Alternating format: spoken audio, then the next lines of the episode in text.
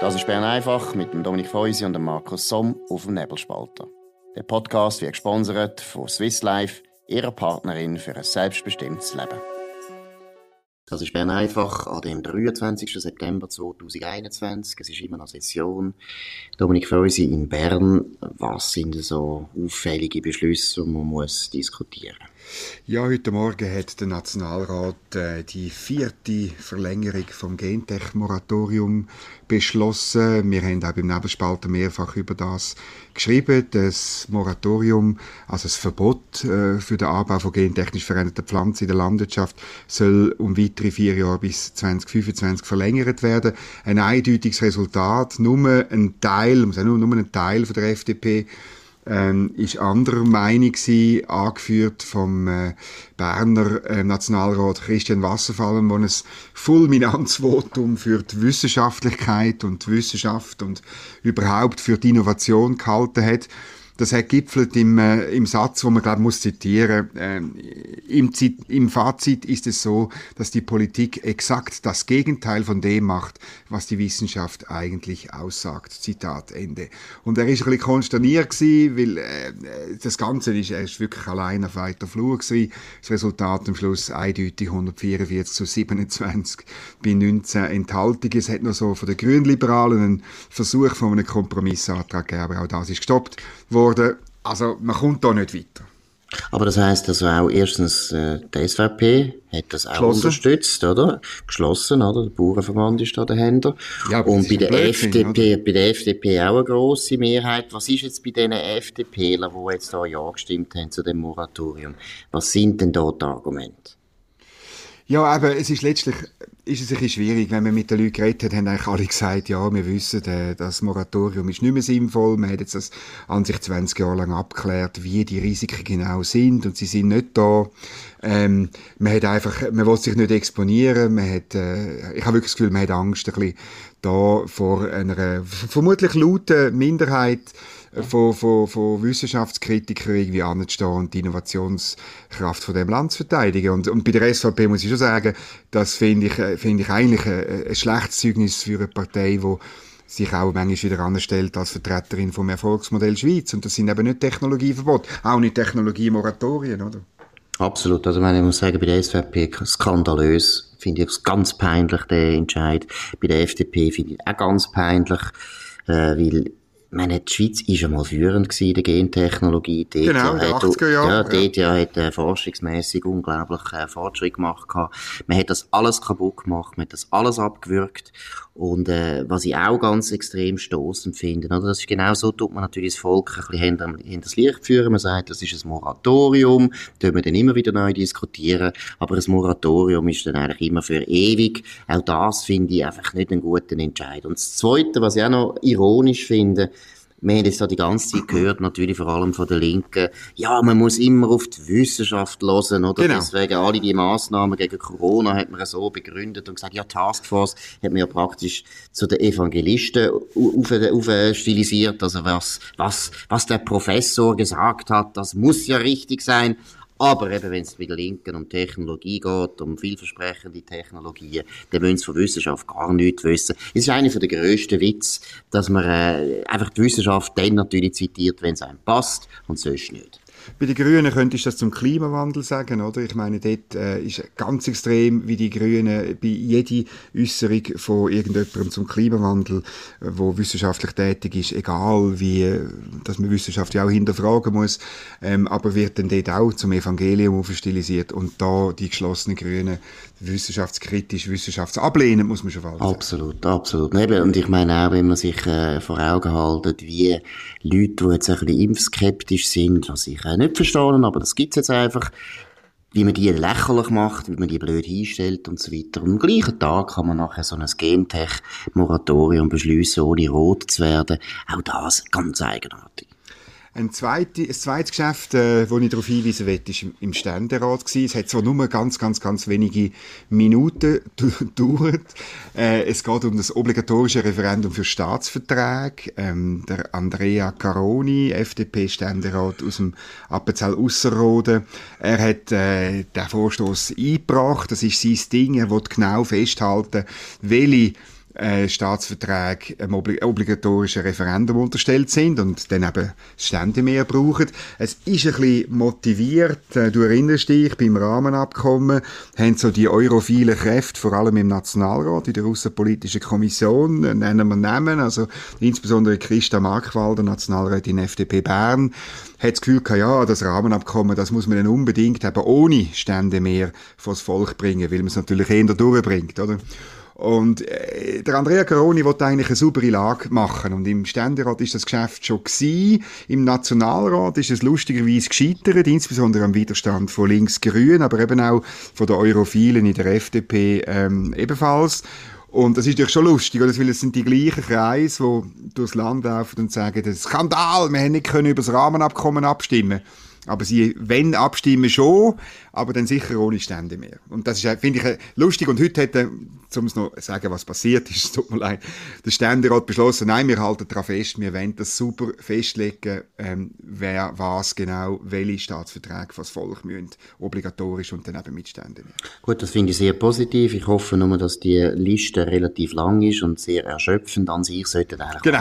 alle, Staatsverträge jetzt praktisch äh, eben dem doppelten Mehr unterstellt werden, weil äh, die Staatsverträge die führen immer viel, viel weiter als früher. Oder? Früher, als ein Staatsvertrag ist irgendwie gegangen um Zolltarif zwischen Frankreich und Schweiz. Das ist nicht so wahnsinnig gut. Das ist teilweise auch politisch brisant gewesen. Aber wie gesagt, heute ist ein Staatsvertrag häufig wahnsinnig weitreichend. Also von dem her das doppelte Mehr immer nötig. Aber es ist ein eine Wiederholung von dem, was wir jetzt vorher beim Moratorium besprochen haben. Oder? Ist, man muss sich immer wehren oder man muss immer aufpassen, dass gewisse Politiker im Parlament nicht dafür sorgen, dass äh, Demokratie Demokratie auf eigentlich unterhöhlt wird oder ausgehöhlt wird. Und das muss man da mal wirklich, da muss man immer wieder den Finger drauflegen, weil das ist eine Entwicklung, die ich wirklich nicht gut finde. Ein Grund, warum die Schweiz in vielen Sachen immer noch besser, aber auch friedlicher ist, ist, dass wir über alles abstimmen, wie zum Beispiel eben an dem Sonntag, wo wir über so ein hochemotionales Thema wie homosexuelle Ehe und auch teilweise Adoption von Kind für homosexuelle Paare und so weiter, können wir abstimmen und das nimmt mhm. enorm viel Druck aus dem System raus mhm. und das ist wichtig und deshalb muss man jedem Parlamentarier, der da mitmacht, wenn es darum geht, eben das Ständemeer zu verhindern und so weiter, dem muss man einfach auf die Finger hauen und sagen, nein, das ist ganz falsch, jeder Beziehung. Und man muss vielleicht erinnern, warum dass wir Stände mehr haben. Oder? Das ist halt, weil wir ein Bundesstaat sind von eigentlich souveränen Kantonen. Darum haben wir das Stände mehr. Und ich meine, bei dem Rahmenabkommen, es ist halt eindeutig, das Rahmenabkommen hat, wie die allermeisten Staatsverträge, hat Auswirkungen auf die Souveränität der Kantone. Also, äh, muss mindestens eine Mehrheit von der Kantone dem zustimmen. Man könnte sogar in Extremis könnte man ja sagen, hey, eigentlich müsste ja jeder Kanton zustimmen, weil es seine Souveränität betrifft. So weit wenn man nicht gehen. Das, haben, das hat die Innerschweiz mal wählen und hat 1848 verloren, oder? Aber, äh, aber ich meine, das, Stand, das Ständemeer ist nicht einfach nur eine, äh, eine blöde Regel, die man halt aus dem letzten Jahrhundert haben, sondern die hat einen Inhalt und einen Sinn. Und der Sinn verwässern, das will man natürlich wenn man bestimmte Ziele erreichen will, aber es ist ein Blödsinn. Absolut, und da muss man auch daran erinnern, warum haben wir überhaupt Stände Stände mehr haben wir auch aus historischen Gründen, eben, wie es erwähnt, wir haben einen Bürgerkrieg gehabt. Bevor der Bundesstaat gegründet worden ist, haben wir einen Bürgerkrieg gehabt, wo man die katholische Innerschweiz plus Fribourg und Wallis hat müssen abhacken. Ich sage es jetzt extra so, wie die sich gewehrt, gewehrt haben gegen den liberalen Bundesstaat. Meiner Meinung nach ein Fehler gewesen. Aber gleichzeitig haben sie natürlich recht gehabt, wie sie um ihre eigene Souveränität und Autonomie gefürchtet haben. Und natürlich um die katholische Kirche, das ist natürlich ein wichtiger Hintergrund gewesen. Aber ich würde noch eigentlich sagen, man hätte den Bürgerkrieg eigentlich nur können überwinden. Ein Bürgerkrieg ist für ein Land immer eine wahnsinnige Belastung. Wir hätten können überwinden mit dem Ständemeer, dass man eben Sicherungen eingebaut hat für Minderheiten. Und heute ist Ständemeer immer noch eine wichtige Sicherung für Minderheiten. Sei es die Welschen, sei es die Tessiner, sei es die kleinen Kantone, sei es die Landbevölkerung. Wir haben jetzt so viel über den Stadt-Land-Gegensatz lamentiert. Der Stadt-Land-Gegensatz ist ja gerade auch etwas, wo wir häufig können ein bisschen entschärfen wegen mit dem Ständemeer. Mhm.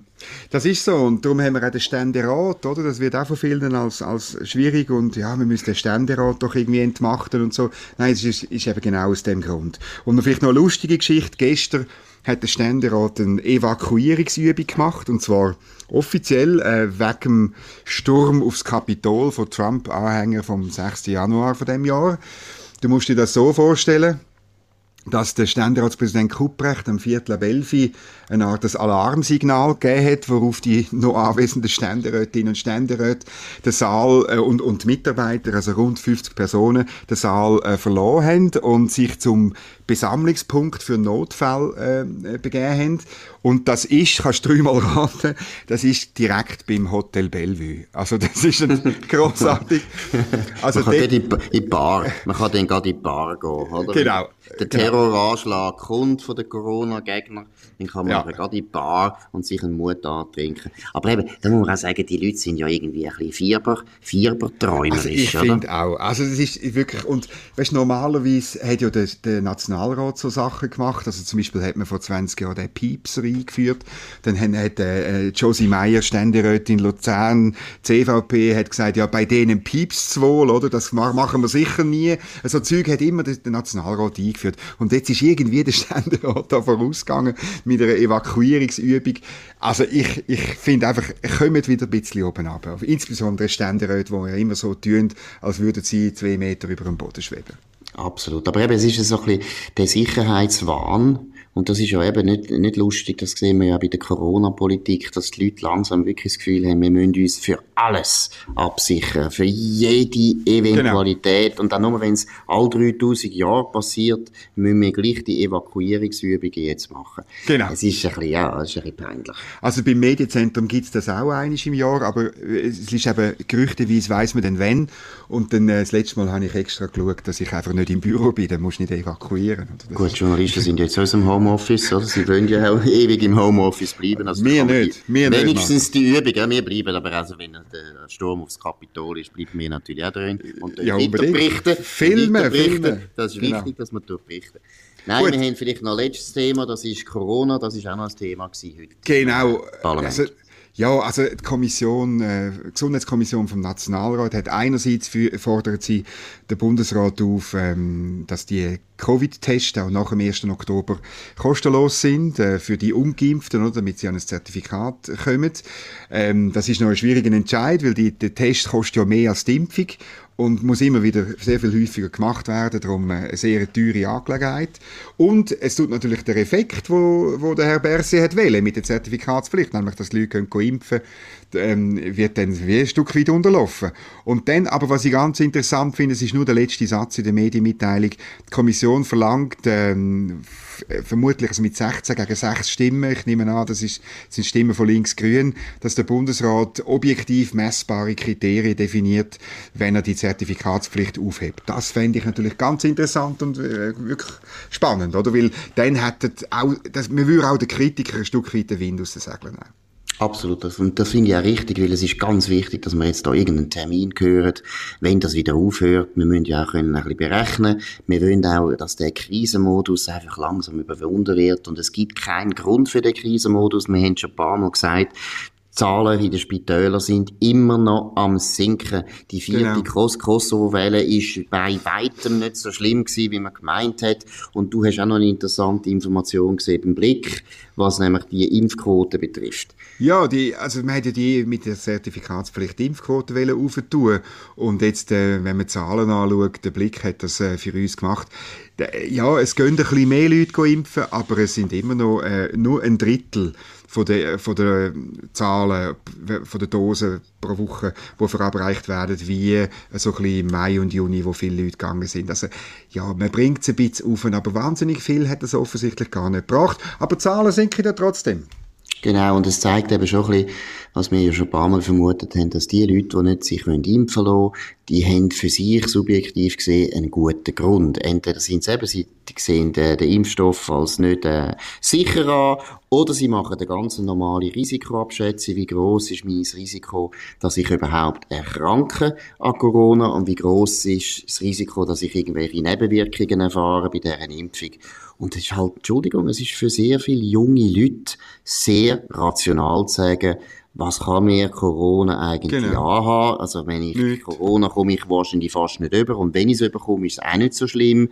Warum soll ich da jetzt da mich einer Impfung unterziehen? Und das ist rational und man soll die Leute in Ruhe lassen. Andere Leute entscheiden es anders, aber solange, das haben wir immer wieder betont, das Gesundheitswesen nicht überlastet wird, wegen mehr Fälle auf den Spitälern gibt es keinen Grund, dass man die Impfquote ums Verrecken auftreiben Aber es ist lustig, noch um einen weiteren Artikel zu erwähnen, unsere Kollegen vom Tagesanzeiger, sie sind trotzdem oder überzeugt, dass der Rückgang, den man jetzt beobachtet, der sich also auf die Einführung der Zertifikatspflicht am 13. September zurückzuführen. Das, obwohl die Kurve schon vorher zurückgegangen ist. Genau, Und da muss ich sagen, ja. eben, das sind unsere Kollegen, die von Anfang an nur auf Panik gemacht haben, die schon im Juli 2020 die zweite Welle ausgerufen haben und jetzt wahrscheinlich bei der 25. sind.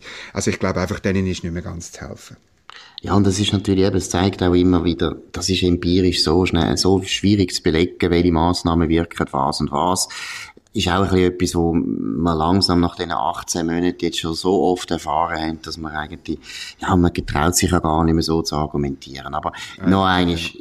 die Impfquote, da haben wir jetzt, glaube ich, ein bisschen Recht bekommen mit dem Zertifikat, wo sehr viele Leute hässig machen tut man eigentlich das Ziel nicht erreichen. Also von dem her würde ich sagen, ja, bitte Bundesrat überdenken und wieder aufhören, weil es hat meiner Meinung nach die Spannung in der Gesellschaft völlig unnötig äh, vertieft. Völlig unnötig. Das wäre ja. gar nicht nötig gewesen und äh, wir müssen schauen, dass wir da wieder rauskommen. So, das war Bern einfach vom 23. September 2021. Dominik Feusi und Markus Somm. Ihr könnt uns abonnieren auf nebelspalter.ch, aber auch auf Spotify oder Apple Podcast oder andere äh, Abonnenten, die ihr könnt, äh, machen Und wir wünschen einen schönen Abend. Wir hören uns hoffentlich wieder morgen zur gleichen Zeit auf dem gleichen Kanal. Auf Wiederhören. Das war Bern einfach mit dem Dominik Feusi und dem Markus Somm auf dem Nebelspalter.